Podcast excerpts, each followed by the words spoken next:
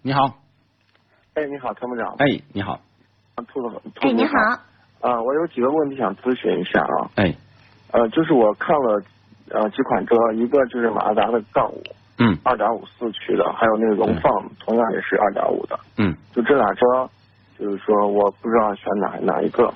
这俩车呢，就是一个是年轻派，一个是中年派啊，就是杠五呢走的那种完全的那种运动设计酷炫啊那种路线，那么驾驭起来呢，它也给人感觉就是那种激情澎湃，呃，噪音也比较大，然后呢踩油门下去，它给你那个排气管的那个呃就是那个那那个那个就是那个那就是那个回压啊回压的那个声音呢，也感感觉好像很闷，然后呢感觉很有力量感。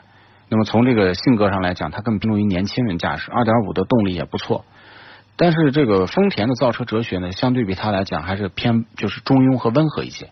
荣放给你的感觉就是好，也很好开，也非常好开，提速也不弱，但是它给你的感觉就是性格特点不明显。啊，那就这个杠五这个车毛病不多吧呃，不是很多，哦，行。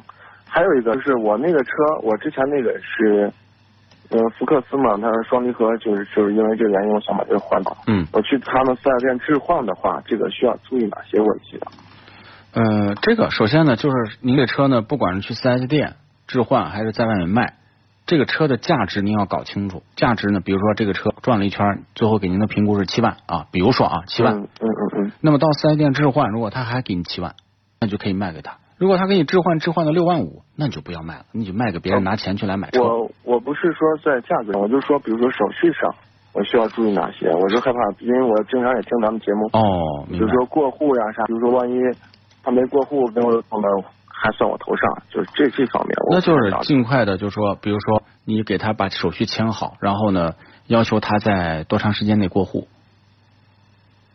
嗯，好的。嗯那还有一个最后一个问题，就是提车的时候，新车我需要注意哪哪哪些方面呢？嗯，我们首先呢，就是认为新车的时候呢，一定是要把这个车的名牌看一下，看看它的生产时间。生产时间一般越短越好，这是第一个是不。是就在那个车门那块儿有的是在车门，有的是在引擎盖里头啊。啊？就先看生产日对期。，然后第二就检查手续，车辆的手续是不是完备。第三就是验车，验车呢一定找这个懂行的人陪你一起去，帮你去好好的对应一下，看一下。啊，那个，你你说那个手续是哪哪些手续？你比如说像发票啊、合格证啊，合格证啊如果不这些给你上不了牌啊，发票啊，啊，行，对吧？随车的手册是吧，都要给的，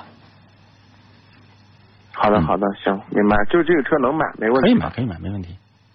行行，就这些。好，嗯谢谢你啊，参谋长。没事儿，好，感谢参与，再见。嗯，好。嗯，拜拜。与其为做不到早睡而焦虑，不如考虑如何在睡不着的时候让自己更舒服。Forever Green 天然乳胶面包枕，全贴合的设计理念，完美贴合人体头颈曲线，天然柔软，亲肤快回弹，密度适中，给你五星级的睡眠感受。微信关注“参谋长说车”车友俱乐部，回复“乳胶枕”即可购买。